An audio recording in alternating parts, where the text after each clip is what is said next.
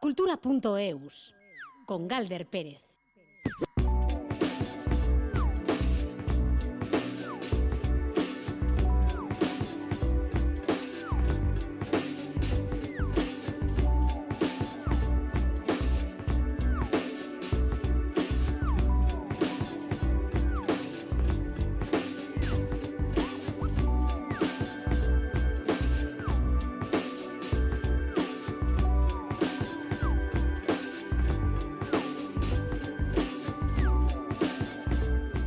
Aupacaixo, a Rachaldeón, esta tarde de martes, una galerna va a protagonizar esta hora de radio que sonará a ritmo de jazz y además bailar cuerpos y letras, el movimiento y la literatura hoy hasta las 4 de la tarde en esta sobremesa cultural de Radio Euskadi. Cultura.eus con José Ignacio Revuelta y Alberto Zubeldía en la realización técnica con Ainara Ortiz en la producción de redacción. Comenzamos con Bell and Sebastian porque la banda de Glasgow anuncia nuevo álbum para este viernes, un álbum inesperado porque sacaban disco el año pasado. El viernes sale a la calle Late Developers. Han adelantado esta canción con la que vamos a comenzar que tiene todos los componentes para convertirse en un super hit. Primera vez, por cierto, que alguien ajeno a la banda escribe una canción. Ha sido Peter Ferguson. I don't know what you see in me, a León.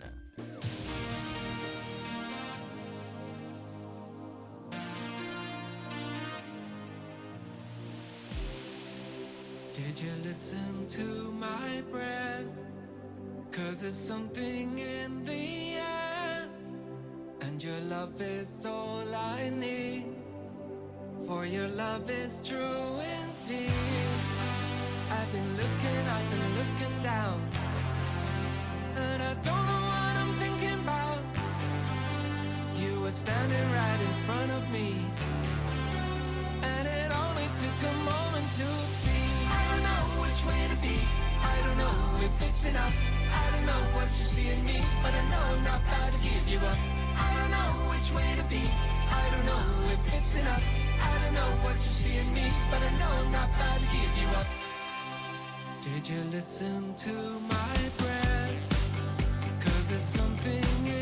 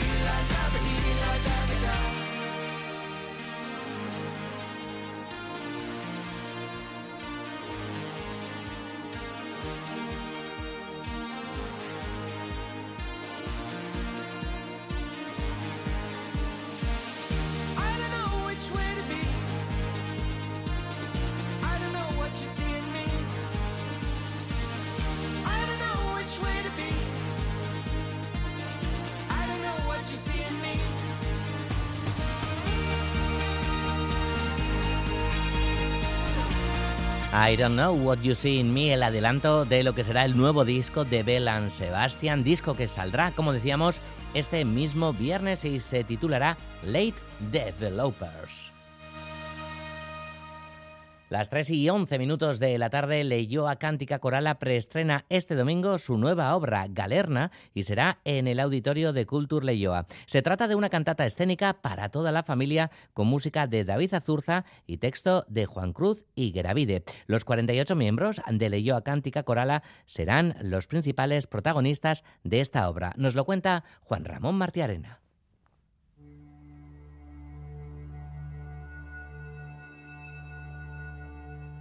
Galerna, Azken Vidaya, es una mirada emocional sobre el mar, el miedo a lo desconocido, la impotencia ante las fuerzas de la naturaleza, la poética del océano inabarcable, el riesgo de perder familiares, la ilusión por descubrir nuevos mundos o el goce de dibujar a las criaturas que allí habitan. Partiendo de la raíz vasca, mitología, sonidos, textos, tradiciones, historias y danzas, nos ofrece una mirada abierta al mundo. Basilio Astúlez es el director de Leyoa Cántica Corala. Un espectáculo pues diría muy profundo, muy actual, muy oscuro en algunos casos, muy luminoso en otros. Es el mar de la concordia, el mar de eh, la subsistencia, el mar de la amabilidad, de la belleza, pero el mar también de la tragedia, del dolor y de la, y de la reconciliación. La galerna que asoló Bermeo en 1912 es el punto de partida de esa mirada emocional sobre el mar. Galerna es una ópera, es una cantata escénica, es una pieza que toma como punto de partida y como gran inspiración la gran galerna que se recuerda en 1912 en la costa de Bermeo, que se llevó la vida de unos 160 marineros, principalmente de Bermeo y de muchísimos lugares cercanos de la costa, que generó una convulsión social. Los 48 cantores de Leyoa Cántica Coralá son los principales protagonistas de la obra. La figura del coro es la gran protagonista de la ópera. 48 cantantes de entre 9 y 18 años están en escena en todo momento. Son las viudas, son los marineros, son el mar, son todo, son las lamias, con la participación de un estupendo sexteto instrumental que se encarga de toda la parte musical, un tenor solista y tres lamias, tres figuras femeninas también que lo acompañan. Además, una serie de elementos escénicos enriquecen la obra, que va más allá de un simple concierto coral. Un preciosísimo trabajo de videoproyecciones, iluminación, escenografía, caracterización. Es toda una experiencia para nuestros chicos y nuestras chicas. Desde luego un enorme paso adelante con respecto al concepto tradicional de concierto, sea de música coral o de música, que podamos tener en mente. Entran muchísimos elementos a nivel escénico, artístico, de creación, que hacen posible que podamos presentar este espectáculo, que es un espectáculo visual, musical, a partes iguales, diría. ¿no? Galerna cuenta con la colaboración del Oral y tras el preestreno de Cultur Leyoa, el espectáculo se estrenará precisamente en el marco del Festival de Primavera de la Cultura Vasca el próximo 19 de marzo en el Teatro Arriaga de Bilbao.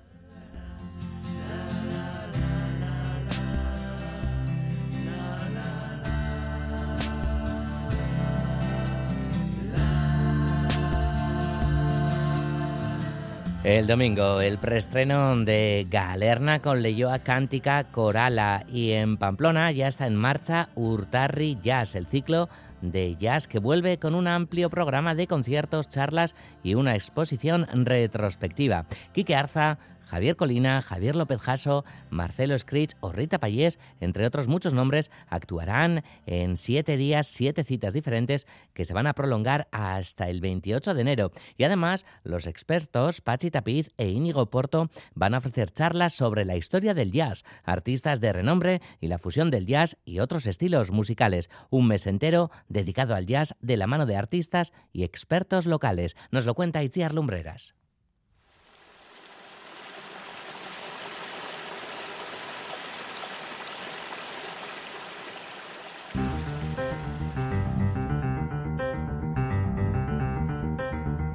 El jazz, protagonista de una nueva edición de Hurtarrillas, el ciclo de jazz local que un año más ofrece al público pamplonés más de 10 citas entre conciertos, charlas y exposiciones. Esta tarde el experto en jazz Pachitapiz ofrecerá una charla musical sobre la historia del free jazz, un movimiento surgido a finales de los 50 y principios de los 60 que no solo fue musical, sino que estuvo muy ligado también a las protestas políticas de aquellos años. Es un estilo muy rompedor con todo lo anterior. De hecho, los músicos que practicaban el free jazz pues están de alguna manera compasados con los cambios sociales que había sobre todo en la época en Estados Unidos, aunque luego vino también Europa. En este movimiento una de las cosas que hace es de alguna manera renuncia a lo que había en el jazz anteriormente. Primero lo situaré un poco y luego lo que iremos escuchando es pues algunos de los grandes nombres que hay ahí. Matt Coleman, Cecil Taylor y luego Albert Ayler que serían las tres figuras fundamentales. En su segunda charla el 17 de enero, Tapiz hablará sobre Duke Ellington. Duke Ellington es el director de orquesta más grande que ha habido en toda la historia de jazz. Bueno, compositor, arreglista, y la orquesta de Duke Ellington era una máquina. Y ahí lo que haremos será un recorrido por la figura de Duke Ellington, pero luego yo creo que también va a ser interesante que pararemos también, por ejemplo, en algunas de las grandes cantantes que acompañaron a Duke Ellington, por ejemplo, la tía de Josh Clooney, a Rosemary Clooney, una de las artistas que escucharemos cantar con la orquesta de Duke Ellington. El 25 de enero, en la tercera charla del ciclo, Íñigo Porto abordará la relación del tango clásico y el jazz. Pero además de las conferencias, en los próximos días se han programado seis conciertos en el Cibibox San Jorge. Este viernes, Kike Arza Electric Quartet presentará en directo su último disco, Bear Comendecaits, Invictos a la Fuerza. Era como, bueno, plasmar de alguna forma, después de pasar un par de añitos de, confinamiento sin poder hacer un concierto. La evidencia del músico freelance es que era es realmente difícil, ¿no? Y de ahí ese nombre. Un disco formado por temas originales que Quique Arza compuso mientras realizaba un máster de investigación sobre la obra del pianista y compositor argentino Guillermo Klein. Básicamente los tres recursos que he elegido son sus filtros, que es una especie de modulación rítmica, unas claves, que son superposiciones de ritmos, y formalmente la, una fuga, preludio y fuga. El sábado será el turno de Gier y el quinteto del joven trompetista navarro Asier Ardaiz. El fin de semana siguiente actuarán el quinteto Carla Sevilla y el quinteto del saxofonista José Ángel Lorente. El 27 de enero, Geraldine Ramírez, Javier López Jasso, Marcelo Scritch y Eduardo Moreno recordarán a Edith Piaf. Y la guinda será el concierto de Caleidoscope, Javier Colina y la joven artista catalana Rita Payés el sábado 28.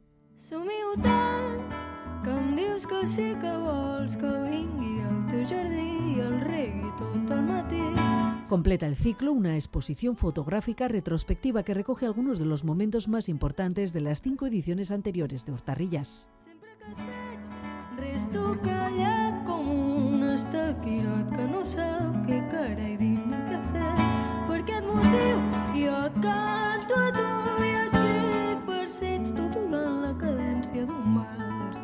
Que no tantes guerres ens hem fet un planeta que és un fàstic i una guirria. Sí, ja sé que aquí es pot viure bé, si ens falta la consciència. Ets ric perquè hi ha pobres i no es tapen cap per menjar.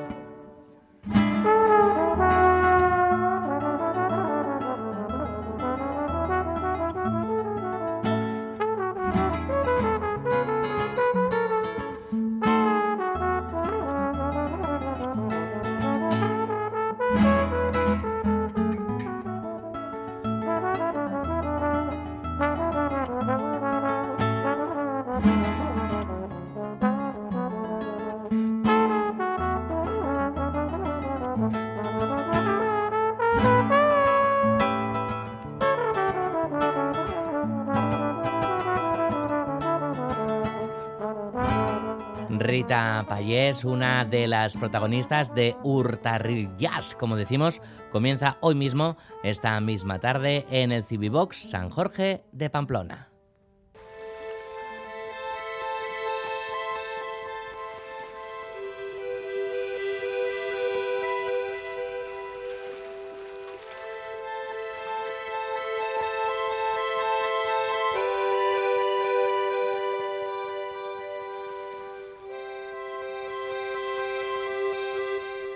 La ola en la mente, Uiña Gogoan. Bajo este sugerente título se está celebrando un seminario de literatura en Azcuna Centro de Bilbao. Lo coordina la artista, la escritora e investigadora asociada al centro, Isabel de Naverán sobre escritura, imagen, gesto, cuerpo. Este es el título que completa el seminario, el taller por el que a lo largo de toda esta jornada de martes están pasando creadoras como la artista plástica o pasarán Lore Alfaro, la arquitecta María García Ruiz y filósofos como Marie Bardet, Andrea Soto y Emanuel Cochia. La escritura y las relaciones que establece entre esta y otras disciplinas artísticas el eje y objeto de debate y reflexión. Isabel, ¿qué tal? La Racha Aldeón. A León Galder. Bueno, pues agradecemos mucho a Isabel de Naverán que, que esté ahora en, en Cultura.eus de Radio Euskadi porque te pillamos en tu momentito de, de descanso. Cuéntanos cómo ha comenzado la mañana, Isabel. Pues ha comenzado fenomenal. La verdad que ha venido mucha gente, eh, muy con un calor muy bonito por parte de, la gente que ha venido. Las ponencias han ido muy bien y ahora estamos justo en el descanso de la comida, sí. Vale, bueno, pues te vamos a robar unos minutitos para que después ya puedas comer tranquila, Isabel, y también descansar para, para prepararte para la tarde. Cuéntanos porque eh, dices que, ha ido mucha gente, se trata de un seminario abierto, ¿verdad? A todo tipo de, participantes, pertenezcan o no al ámbito literario. ¿Qué tipo de, de público es el que se ha acercado hoy, Isabel? Pues sí, ha venido mucha gente porque la cuestión de la escritura es una cuestión transversal, ¿no? no yo por lo menos no la pienso desde, desde un lugar disciplinar, sino más bien como, como un hacer que atraviesa muchos otros haceres. Entonces hay muchas personas que se han sentido interpeladas. A ver, yo te puedo decir que de las aproximadamente 80 personas que han venido, no conozco a la mitad, pero la otra mitad eh, sí que se reconocen pues artistas, escritoras, investigadoras, personas que están realmente comprometidas con un hacer por el que en algún momento también pasa la escritura. Mm. Bueno, la ola, la ola en la mente, lo decíamos, ¿no? El título evoca muchas imágenes en, eh, la mente de, muchas personas, pero la premisa, desde luego, no es fortuita, ¿verdad, Isabel? Porque es así como se llama el proyecto que estás desarrollando en Azcuna Centra y lo has elegido cuidadosamente haciendo homenaje a, la gran Virginia Woolf. Eso es. Totalmente. Bueno, esta es una mención a un fragmento de una carta que Virginia Woolf escribe a Vita Sackville West, que es, era poeta, escritora, pero que también además, como bien se sabe, era amante de, Virginia Woolf. Entonces es una carta que tiene varias capas, ¿no? Por un lado, Vita Sackville West le pregunta a Virginia eh, cómo es que ella encuentra las palabras justas y Virginia le contesta en esta, carta diciendo que lo importante de la escritura no son las palabras, sino que es el ritmo. Dice, cuando, cuando algo nos impacta, una historia, una emoción, un acontecimiento, dice, se estalla una, una ola en la mente, ¿no? Mucho antes de que las palabras puedan, puedan llegar a decirla. Entonces es una suerte de impacto que sucede en el centro del océano, dice, y lo único que una puede hacer es es esperar a que, a que la onda de, esa, de, esa, de ese impacto llegue hasta la orilla y adecuarse, entre tanto, a esa, a esa onda. Entonces, la idea de que cuando algo nos ha impactado, eh, cuando algo nos ha, sí, nos ha atravesado, pues una tiene que, tiene que esperar y adecuarse a ese compás hasta que llegan las palabras, ¿no? Eso es algo muy propio de cualquiera que se maneje en el mundo de la escritura, en el mundo del arte, en el mundo de la producción de pensamiento. Uno no puede adelantarse, ¿no? Sino que tiene que ir acompasado a eso que trata de pensar. Y entonces ahí se tejen pues muchas relaciones, evidentemente no solo con la escritura, sino también con la producción de imagen, con la producción de movimiento, incluso en el caso de la danza, como es mi caso como investigadora de danza, en la producción de pensamiento filosófico. Mm. Claro, eh, hablas Isabel de, de, ondas, de ritmo, de, de, impacto, ¿no? Y el proyecto que, que estás desarrollando en Azcuna Centro investigas, ¿no? Tú misma lo decías, ¿no? La, la coreografía, pero también su cruce con, con, con el arte, la, la, performance, ¿no? Eso es, y yo lo que hago es tomar literalmente esta carta que escribe Virginia Woolf a Vita Sackville West en 1926 y que está también muy conectada con su novela Las olas, que es una novela muy experimental, lo que hago es tomar esa metodología de la carta e invitar a cuatro mujeres a mantener correspondencia, ya llevamos un año manteniendo correspondencia de distintos tipos y a cada una de ellas les entrego algo relacionado con mi investigación para que me lo devuelvan desde sus investigaciones a través de estas correspondencias. Es decir, es un proyecto que se teje eh, a través de cartas, ¿no? de epístolas o de misivas y que hoy es el primer momento público de este, de este proyecto en el que todas esas cartas se van desplegando, esas correspondencias, pero no solamente con estas cuatro personas, mujeres a las que yo he invitado a, mantener relación epistolar, sino también con las lecturas que hemos mantenido entre nosotras, que es un, lujo, ¿no? Es decir, que tú estás eh, comentando con alguien acerca de de alguien un libro que ha escrito y invitas al autor de ese libro, ¿no? Como es el caso de Marie Bardet o de Manuel Ecochia, que son dos lecturas que hemos tenido sobre la mesa y que hoy están como, digamos, invitados especiales en estas correspondencias. Jolín, qué gozada. Eh, y son ellas, ¿no? Precisamente, ¿no? Con quienes, quienes participan en el seminario de hoy, Isabel, quienes eh, también eh, están con, con, el público, con esas personas, personas participantes y, y, contigo, ¿verdad? Cada una además con, con un tema concreto. Eso es, este seminario digamos que es como una sesión de trabajo abierta en el que hay una serie de exposición de conferencias, pero luego hay también momentos largos de, debate y de conversación con el público. Las personas que han venido, además de la artista Lore Alfaro, también son, como decías, ¿no? María García Ruiz, que ha desplegado una conferencia preciosa esta mañana en torno al fenómeno autoinmune en relación con la narración y la escritura, o la eh, investigadora formada en filosofía y en danza, que también es coreógrafa y activista, que es Marie Bardet, que ha desplegado una carta conferencia preciosa en la que ha ido recogiendo ideas en torno a la escritura feminista a través de cartas entre mujeres ¿no? y a través de los gestos que, se transmiten de esas cartas. Y esta tarde tenemos a la filósofa Andrea Soto Calderón, que es una figura imprescindible del pensamiento contemporáneo, ha publicado los libros que sonarán quizás a quienes nos, oigan, ¿no? La performatividad de las imágenes, imaginación material, que ha publicado el libro con Jacques Rancière también en torno al trabajo de las imágenes, y el filósofo Emanuel Ecocha, que viene a compartir parte de su libro Metamorfosis, eh, un concepto concreto que él desarrolla, que es el de la generalidad cósmica. Pero algo que me parece importante decir, Galder, es que también el evento de hoy reúne por primera vez el trabajo de estas personas y que por primera vez se presentan en Bilbao, ¿no? Entonces, bueno, pues estoy súper contenta de que esto de que esto sea posible y de poder compartirlo con todas estas personas que han venido. Mm, desde luego, Isabel, ¿y qué va a suponer para la, ola en, la mente? Yo no sé, es un, giro, hablando coreográficamente, un punto, un punto y seguido, un punto y aparte, por, por volver a las letras.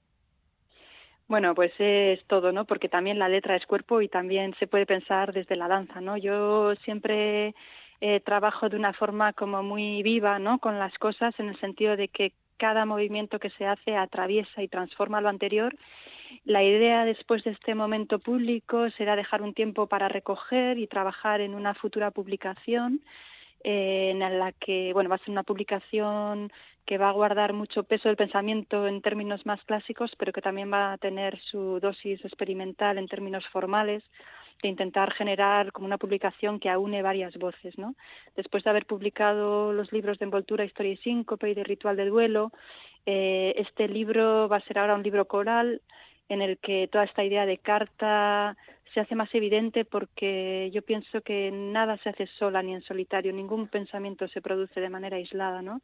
Todo pensamiento es relación y todo pensamiento pasa por el cuerpo también. Y eso es algo que gracias a los estudios como en danza, tanto en la práctica como en la investigación, pues siempre me acompaña. ¿Os vais a poner en movimiento también esta tarde, Isabel? Eso espero. sí, eso espero, que nos pongamos en movimiento. Ya esta mañana ha habido un poquito, eh, porque Marie Bardet nos ha propuesto una práctica muy sencilla con la respiración, pero que, que ha variado bastante la tonalidad. Y luego es verdad que cada una de las propuestas que se están haciendo a nivel de conferencia tienen un grado performativo muy grande. Eh, porque es la manera la manera de trabajar de estas invitadas, ¿no? Pues por ejemplo María García Ruiz todo lo que ha desplegado con dos cámaras en directo, en las que lleva haciendo una suerte de ceremonia del té y a la vez de laboratorio de bacterias. Eh, entonces, esta tarde sí van a estar Emanuel Ecocha y, y Andrea Soto Calderón, pero también ellos son capaces de, de generar mucho movimiento visible o no visible, pero seguro que algo en nuestras mentes se mueve. Mm, seguro que sí. Bueno, pues eh, esta tarde sigue el seminario en Azcuna Centro A sobre escritura, imagen, gesto, cuerpo con, con Isabel de Naverán y el resto de, invitadas que has nombrado. Isabel, y aquí en cultura.eus, en Radio Euskadi, pues te vamos a hacer un puerto, una orilla para cuando lo creas conveniente, pues para que llegue esa ola en, en la mente que, que todavía hace falta tiempo, ¿no? Para ello. Un malecón, sí, por favor. sí, claro, no, no, no, querríamos estresarte en absoluto, menos hablando además ¿no? de, de, un proyecto como este, ¿no? que hablamos antes de onda, ritmos y demás, ¿no? que cada una lleve sí, el pero hay que tener cuidado. Claro, no, no, desde Hoy luego. decían eso las ponentes, no hay que tener cuidado con las olas, que no todo es armonía. Ah, y tanto, ya, no, no, que a veces que rompen demasiado fuerte, ¿no? Y, no te sí, pero la ola también vinculada como al deseo, ¿no? Al deseo de hacer cosas, al deseo de vivir eh, mismamente, ¿no? Como el mm. aliento pero muchas gracias por generarme ese puertito. Claro, ya lo sabes que sí, Isabel de Naverán. Es que recasco que, que, que, que bien y que, que descanséis también para disfrutar esta tarde. Eskerrik asko zuri alder. Agur, gero arte. Gero arte.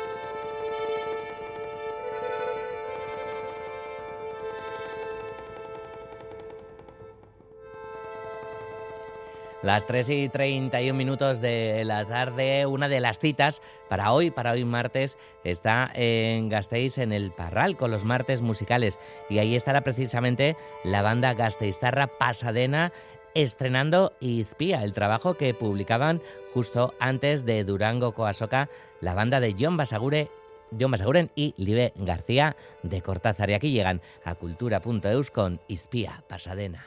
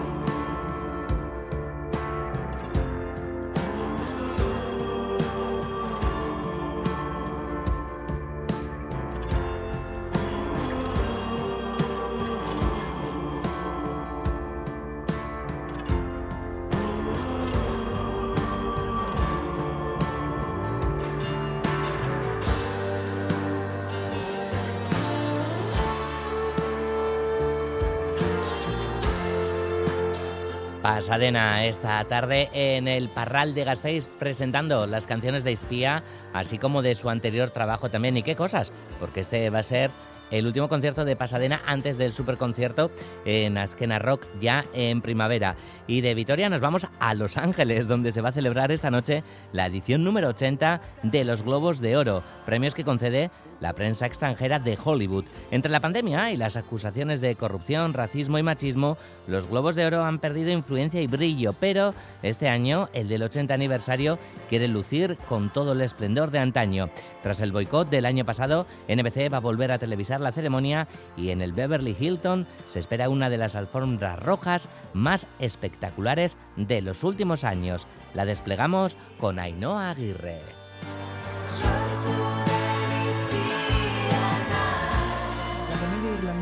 Almas en pena de Inisherin encabeza con ocho nominaciones la carrera por los Globos de Oro. A esta película dirigida por Martin McDonagh le siguen Todo a la vez en todas partes con seis nominaciones y las películas Babylon y Los Fabelman con cinco candidaturas cada una. Las películas son sueños.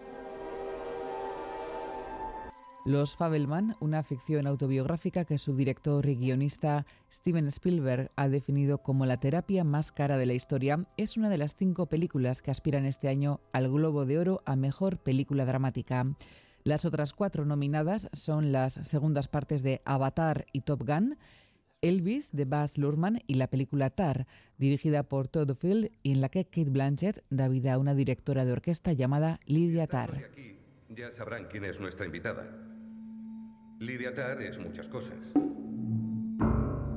Su estreno como directora de orquesta fue al frente de la de La actriz Kate Blanchett podría conseguir esta noche el Globo de Oro a Mejor Actriz Dramática. En esa misma categoría están nominadas también Olivia Colman, Viola Davis, Michelle Williams y Ana de Armas, la protagonista de Blonde. Entre los actores lideran las listas de favoritos Austin Butler por dar vida al rey del rock and roll en la película Elvis y Brendan Fraser por su actuación en la película The Whale, La ballena. El actor ya ha anunciado que no asistirá a la ceremonia de esta noche. Recordemos que hace unos años denunció por acoso sexual al periodista Philip Berg, que en 2003 era presidente de la Asociación de Prensa Extranjera de Hollywood. ¿Alguna vez has tenido la sensación de que somos incapaces de no preocuparnos por los demás? Y según la Asociación de Prensa Extranjera de Hollywood, las mejores comedias o películas musicales del 2022 han sido Almas en Pena de Inisherin, Todo a la vez en todas partes, Glass Onion Puñaladas por la espalda, la película danesa Triángulo de Tristeza y Babylon. Esta película de Damien Chazelle, ambientada en el Hollywood de los años 20, llega a los Globos de Oro con cinco candidaturas, entre estas las de Mejor Actriz y Actor de Comedia para Margot Robbie y Diego Calva y Mejor Secundario para Brad Pitt. Entre los actores nominados en las categorías de comedia o musical están también Daniel Craig por Glass Onion, Ralph Fiennes por la película El Menú, Adam Driver por White Noise y Colin Farrell por Almas en Pena en Inisherin, una película sobre la ruptura de la amistad entre dos amigos de toda la vida. ¿Qué tiene? ¿12 años? ¿Qué narices os pasa a ti y a mi hermano? Es aburrido, Simón. Pero siempre ha sido aburrido. La otra noche. Esta película irlandesa, escrita y dirigida por Martin McDonagh, director de Tres Anuncios en las Afueras, es la gran favorita de la edición número 80 de los Globos de Oro. Cuenta con ocho nominaciones, incluidas las de Mejor Película y Director, y destaca por el guion y el trabajo de los actores. La otra gran favorita de esta edición, Todo a la vez, en todas partes, la nueva película de los Daniels, que protagoniza la actriz malaya Michelle Yeoh, es un brillante ejercicio de creatividad que ha conseguido el aplauso de crítica y público y se ha impuesto entre las mejores películas del año. Señora Juan, ¿sigue con nosotros? Estoy muy atenta.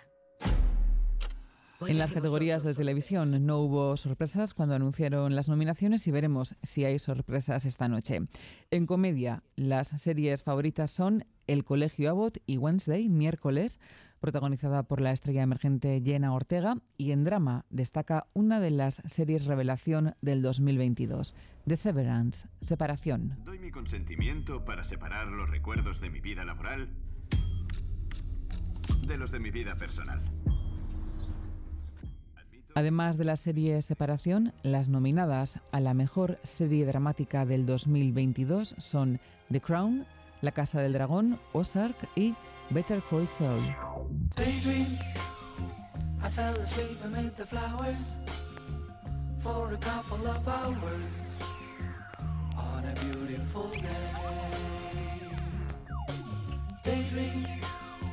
I dream of you the flowers for a couple of hours.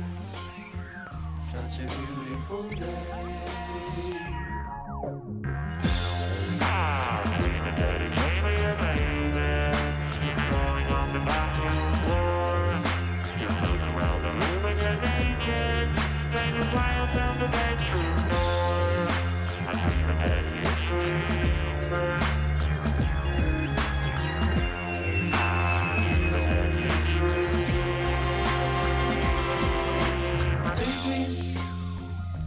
I fell asleep amid the flowers for a couple of hours on a beautiful day.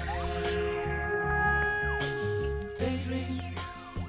I dream of you amid the flowers for a couple of hours. Such a beautiful day.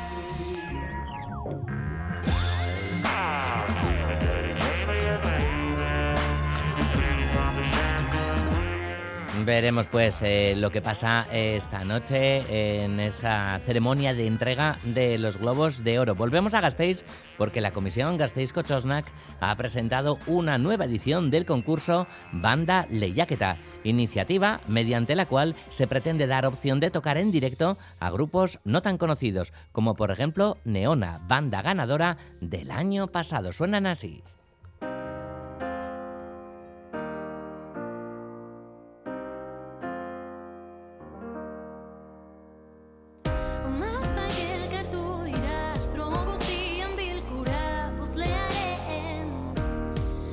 싸그리야 Hasta el 2 de marzo está abierto el plazo para inscribirse en su web y el concierto en el que participarán los cuatro finalistas se va a celebrar el 30 de marzo en la Jimmy Jazz de Gasteiz. Este concurso, Banda Lehiaketa, que se ha convertido en un referente, como decimos, para quienes comienzan a abrirse paso en los escenarios y es a su vez también una de las iniciativas más importantes que organiza Gasteiz Kochosnak. Nos lo cuenta Mailu Odriozola. Hasiera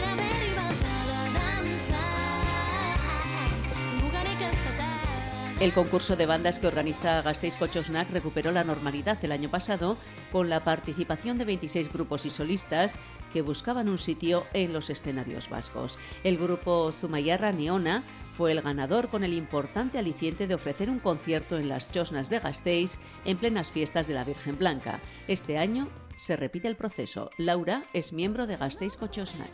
Una vez más, el objetivo, entre otros, será el de dar una opción encima del escenario a grupos no tan conocidos. Para ello, cualquier grupo podrá participar en este concurso apuntándose en el formulario que se pondrá en marcha hoy mismo y que permanecerá abierto hasta el próximo 2 de marzo a las 3, Dos meses de plazo tienen los grupos y solistas para apuntarse. subiendo un mínimo de tres canciones, una de ellas en euskera, y un máximo de cinco canciones, dos de ellas en euskera. Además de ello, las bandas tienen la misma posibilidad de subir fotos, vídeos o de dar a conocer sus redes sociales. Un jurado designado por Gasteiz Kochosnak seleccionará a los ocho participantes que pasarán a la siguiente fase. Entre el 9 y el 19 de marzo se procederá a la votación del público, que elegirá uno de los finalistas. Los otros cuatro los elegirá el jurado. Cuatro serán elegidos para pasar a la final. Uno de estos cuatro lo elegirá el público mediante votación. Los otros tres grupos los elegirá un jurado de Gasteiz, de Gasteiz siguiendo unas cuantas normas. De los cuatro, por lo menos una banda debe ser de Áraba y por lo menos una banda debe tener presente de mujeres en ella. Los cuatro grupos finalistas ofrecerán un concierto en directo en la sala Jimmy Jazz Gasteiz el 30 de marzo. El grupo que salga ganador de esta final tendrá la opción de tocar un día de Jayas en las Chosnas y ganar 500 euros. El 30 de marzo conoceremos el nombre del grupo o solista ganador que se subirá al escenario de las Chosnas en las próximas fiestas de la Blanca. Mientras tanto, los interesados podrán conocer a los participantes mediante la web Gasteiz Kochosnak y podrán también votar a sus candidatos favoritos.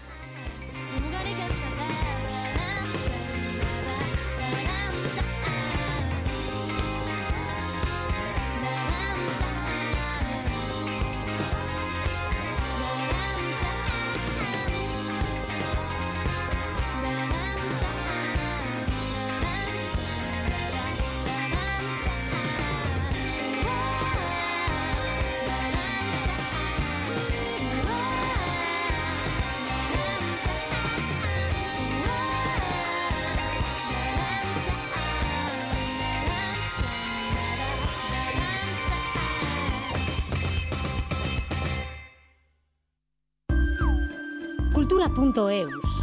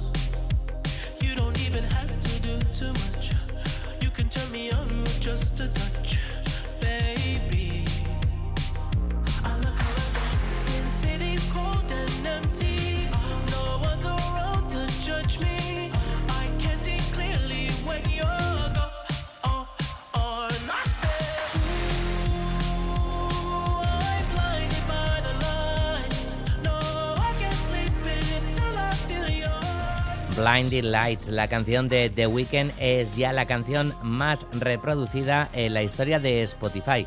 Ha sobrepasado los 3,3 millones de reproducciones, superando así al anterior récord, el de Ed Sheeran con su Shape of You.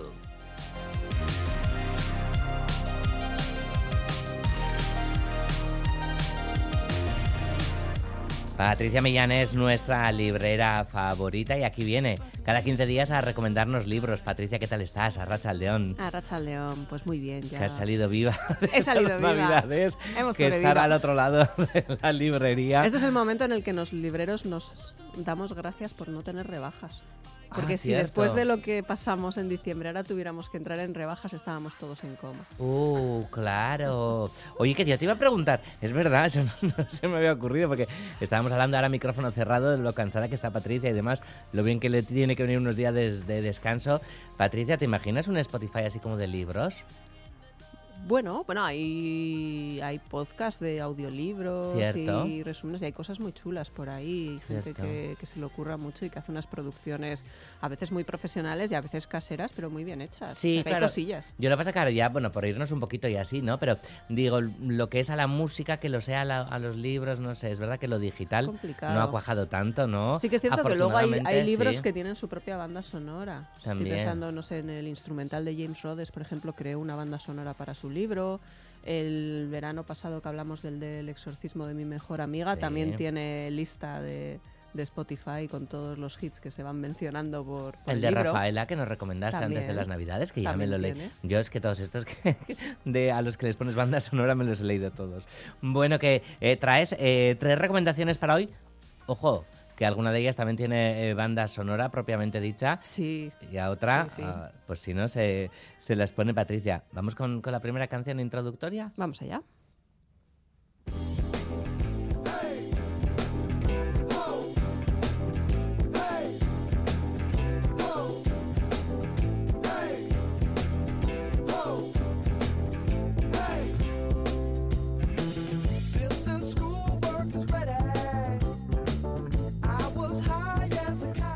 ¿Qué cosas? Porque ayer eh, hablábamos de Andersen en este programa, al hilo de, de La Sirenita y demás, que va a estar en los conciertos de, de La Voz, Chopin y, y La Sirenita la semana que viene. Y tú también vuelves a hablar de, de este trágico autor de cuentos. Sí, porque vamos a hablar de una novela muy muy cortita de Ingvild Acherris Hoy, perdón si no lo pronuncio muy bien, que no oculta muy, bien sus referencias eh, en su pequeña novela titulada La Puerta de las Estrellas, editada por Galaxia Gutenberg.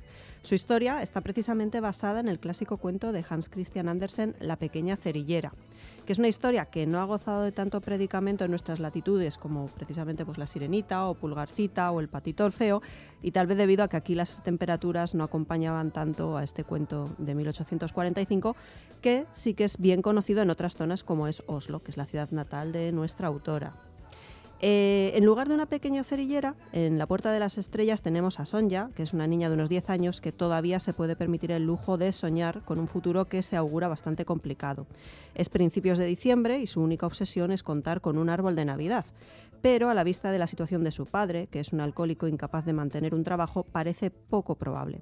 Aún así, Sonja se aferra a su futuro lleno de calor, a recuerdos felices de cabañas en verano, mientras que los lectores, los adultos, asistimos a una inminente ruina que germina en el frío de lo más crudo del invierno, en ventanas con tablones sueltos y en cereales como única comida.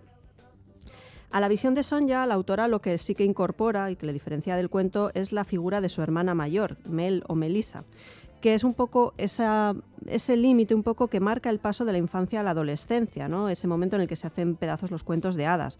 Melissa es ese contrapunto de los sueños rotos, de esa infancia que asume que, que hay clases, que hay golpes de suerte, que hay buenos tiempos y que en su caso pues esos buenos tiempos no están por venir. ¿no? Es eh, una joven que ha superado ese punto de desesperación. Es un personaje muy interesante en la novela porque llega más allá de esa línea donde los sueños son un poco un bastión protector. ¿no? Y mientras ambas niñas, porque en el fondo las dos son niñas, eh, pues caen en una realidad que no saben afrontar o no pueden afrontar, pues su padre se bambolea en esa adicción al alcohol, en entradas y salidas de un lugar, que es eh, la Puerta de las Estrellas, que es un maravilloso nombre para un bar de muy mala muerte, donde pues están los estratos más bajos de la sociedad y donde recae una y otra vez y con ello pues arrastra a toda la, toda la familia su situación. Mm. Y bueno, pues a- igual la razón por la que el cuento de Christian Andersen no ha soportado tan bien el paso del tiempo como otros, sea que, que es un cuento muy duro, que niega pues, a nuestros pequeños, a los infantes, la realidad del dolor hasta sus últimas consecuencias. Eh, esa asunción de que existe, aunque no sea en propia piel, eh, y que es una constante.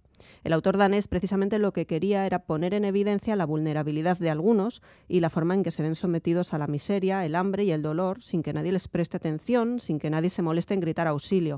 Rishoy hace un poco lo mismo, eh, apela a esa ausencia de compasión, a esa necesidad de que exista y que en el fondo a veces no es tan difícil ser un contrapunto a lo que sucede de puertas adentro en algunas casas. Mm. Y bueno, es una novela que es muy bonita, tiene momentos llenos de dulzura, tiene gente atenta, preocupada, que genera la empatía en el lector porque creen que, que van a poder solucionar un problema que estamos viendo crecer según pasamos las páginas, sin poder hacer nada más que ver lo que le está pasando a esa niña pequeña. Es un poco triste, pero es muy bonito. Sí, es como el anticuento, ¿no? Para, para la Navidad, ahora que ha pasado la Navidad, ¿no? Pero Sí. hablando de, de Andersen y demás, ¿no? El soldadito de plomo, bueno, la propia sirenita y demás, Sí. ¿no? Son, A ver, los cuentos clásicos, ¿no? algún día tendremos que hablar igual de versiones de cuentos clásicos que no tienen nada que ver con las versiones que, que tenemos ahora en mente y que eran mucho más terribles.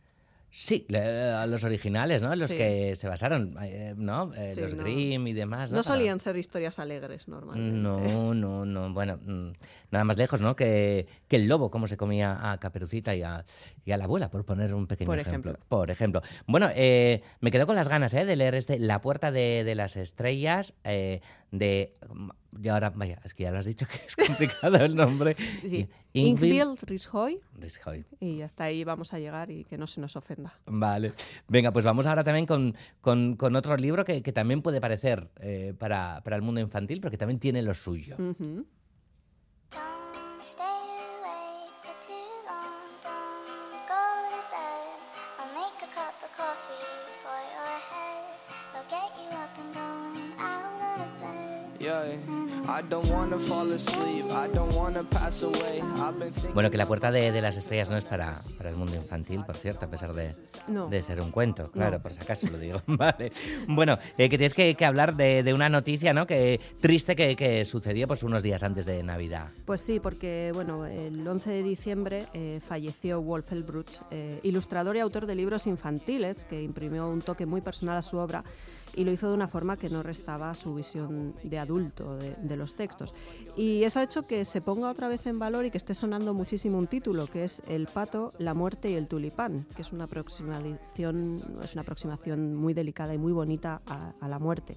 El pato, la muerte y, y el tulipán. Qué Mm. trazo más fino, además, tienen todos los sentidos, además. O Sí, tenía, ¿no? Mejor sí. dicho. Bueno, la, la obra del Bruch trataba cuestiones eh, únicas, a veces incómodas, que rayaban un poco en lo filosófico, pero que siempre afrontaba con muchísima serenidad. Pero eso tampoco dejaba al margen obras más divertidas. De hecho, es muy curioso porque todo el mundo está mencionando esta obra, pero sin embargo, su obra yo creo que más conocida en este país La de la es- ardilla. No, el del topo, el topo que quería saber quién se Ah. había hecho aquello en Ah, su sí, cabeza. claro, vale, vale, vale, vale. Sí que es cierto que ahí el Bruch, eh, solamente es ilustrador y que el texto Sí. es de Werner Holzwart, pero es que yo creo que ese es el cuento que, que hoy en día leen todos los niños. Es un cuento súper divertido, que además tiene ahí método científico por detrás y es la historia de un topo pues que quiere que le han hecho caca en la cabeza y que quiere descubrir quién ha sido. Claro. Y Oh. es como su, su obra icónica. Perdón. Estaba buscando de la ardilla, pero no sé si me estoy liando. Bueno, eh, sigamos. te- te- te- sí, vale, sí. vale. Te voy, a- dejar con, con el topo, bueno, y el pato, la muerte y el tulipán, que- tulipán, es la obra de, de la que hoy nos quieres hablar, ¿no? Eh, sí, porque explicar la muerte de un niño es una cuestión muy complicada, ¿no? Pero a veces es necesaria porque los niños son muy curiosos, preguntan mucho eh, sobre ello. Y aunque parece un tema muy grande, muy filosófico, Elbruch lo atacó sin dudar y sobre todo lo hizo sin miedo, porque la muerte es algo muy necesario, es una compañera de por vida que nos enseña que cada momento es precioso y hay que disfrutarlo. Y en este álbum ilustrado nos narra la historia de un pato que un día que descubre que la muerte está a su lado y asustado cree que eso significa que ha llegado su hora y no se siente preparado para morir. Pero el texto de Elbruch lo que desprende es una enorme inteligencia y muestra la muerte, que es como un esqueleto con una bata a cuadros como muy cálida, muy mona. eh, como un ser acogedor que comprende esa inquietud, pero que sabe que su presencia sola no justifica ese miedo. El pato acaba por aceptar que la muerte está siempre ahí y no permite que eso estropee sus ganas de nadar o de trepar a los árboles. Y ambos acaban siendo muy amigos, en cierto modo, y charlan y comparten momentos. Mm. Creo que, que si lo hubiéramos aprendido, ¿no? De, pequeñas, de, de pequeños, ¿no? La vida nos Sí. hubiera ido de, de Es otra un libro manera. muy bonito, lo edita Barba Fiore, que tiene además otro par de libros, ahora no me acuerdo de las autoras, pero se llaman Soy la vida, soy la muerte, y que también trabaja en esa misma línea de que la muerte es necesaria, es parte del ciclo, no, no podemos rechazar la muerte y aceptar solo la vida, sino que hay que comprender que son dos partes de la misma cosa. Desde luego. El pato, la muerte y el tulipán. Y ahora nos ponemos a bailar un poquito. Un poco. Là-bas sur le ciel clair, il existe une cité au séjour enchanté. Et sur les grands arbres noirs, Jai de Amour con Josephine Baker. Hoy nos traes otro personaje icónico, desde luego. Sí, tengo dos amores, que decía ella, la patria y París. Eh, bueno, Josephine Baker, yo creo, ha sido mi descubrimiento del último mes. Eh, Estoy Es enamorada de. Josephine Baker. Eh, Qué bien, porque estos iconos, ¿no? Eh, siempre estamos a tiempo de, de ir de descubriendo, claro, o redescubrirlos. Ahora Es- habrá gente que diga, pero por favor. Digo, a, ya, a pero buenas bueno, horas, ¿no? Pues No, pero qué suerte, además, ¿no? Claro, jolín, nunca es tarde, todo lo contrario. Efectivamente. Bueno, pues Josephine Baker, nacida en Missouri en 1906, es un icono de cambios a nivel cultural, pero también social, de una época que abarca desde los años 20 en Estados Unidos, una época terriblemente racializada, a pesar de que en teoría la esclavitud ya estaba abolida, hasta los años 70 en París, eh, la que fue su casa adoptiva y donde siempre fue querida por el público. La Baker, como decían, eh, fue bailarina, fue actriz, fue cantante. Se la considera la primera vedette internacional, pero es que además de ser musa artística, también se hizo famosa por su activismo político en contra del racismo. Fue espía para el gobierno francés durante la Segunda Guerra Mundial, lo que le llevó a recibir la Croix de Guerre. Y en 1963 fue la única mujer en intervenir en la marcha sobre Washington, esa marcha en la que Martin Luther King pronunció el famoso discurso Yo tengo un sueño. Mm. A pesar de no poder tener hijos debido a una histerectomía, adoptó 12 de diversas nacionalidades y religiones a los que denominó su tribu del arco iris, una forma de dar ejemplo y mostrar lo sencillo que puede llegar a ser integrarse sin guerras ni conflictos de por medio. Bueno, pues ¿por qué tanto hablar de la Baker? Pues porque Catel Muller y José Luis Bouquet eh, se han visto ante el reto de transferir al papel esta historia que parece más ficción que realidad. Seis matrimonios, miles de conciertos, viajes constantes por todo el mundo, eh, juntar todas las facetas personales y profesionales de la Baker, ser fiel a su forma de mirar el mundo, no ha sido tarea sencilla. Sin embargo, han conseguido salir airosos con esta novela gráfica, eh, fieles a una estructura narrativa lineal en la que han ido escogiendo momentos que combinan lo íntimo con lo público y dando forma a una vida fabulosa. Tal vez igual si pecan de algo es de que no fantasean un poco, se sumergen en la mente, una mente que es un poco, eh, a veces parece complicada, infantil, deseosa de arrastrarse por los instintos más primarios, eh, esos que imitaba a veces al principio de su carrera como un mono con muecas para Mm. hacerse un hueco eh, y ese hueco ya nunca lo iba a soltar más, más nunca. Eh, Josephine Baker se intuye una mujer muy inteligente, con las ideas muy claras, pero al mismo tiempo muy dada a dejarse llevar por impulsos. Eh, por las páginas de la novela desfilan cientos de personajes populares, muchos de ellos representantes insignes de la vida cultural del momento, en especial de la europea, eh, ya que tuvo que pasar mucho tiempo para ser aceptada en Estados Unidos, mientras que en Francia su color de piel no restaba valor a su talento. La novela transmite a Josephine Baker como lo que fue, una mujer adelantada a su tiempo, feminista, reivindicativa del poder negro, una visionaria en lo que el público demandaba a cada momento y una luchadora pero también una mujer frágil en lo emocional, con dificultades para el compromiso, libre e independiente, que acabó sus días viviendo de la caridad de sus mejores amigos que nunca la abandonaron. Pues apuntamos también esta referencia de Josephine Baker por Catel Muller y José Luis Buquet. ¡Qué maravilla! De los tres libros, Patricia Muñoz, te esperamos en un par de semanas. Muñoz. Oye, ama, Patricia Muñoz, perdóname, ama Chumaitía. Buena semana, Patricia. Quiero arte. Biadarte guztioi. Bai.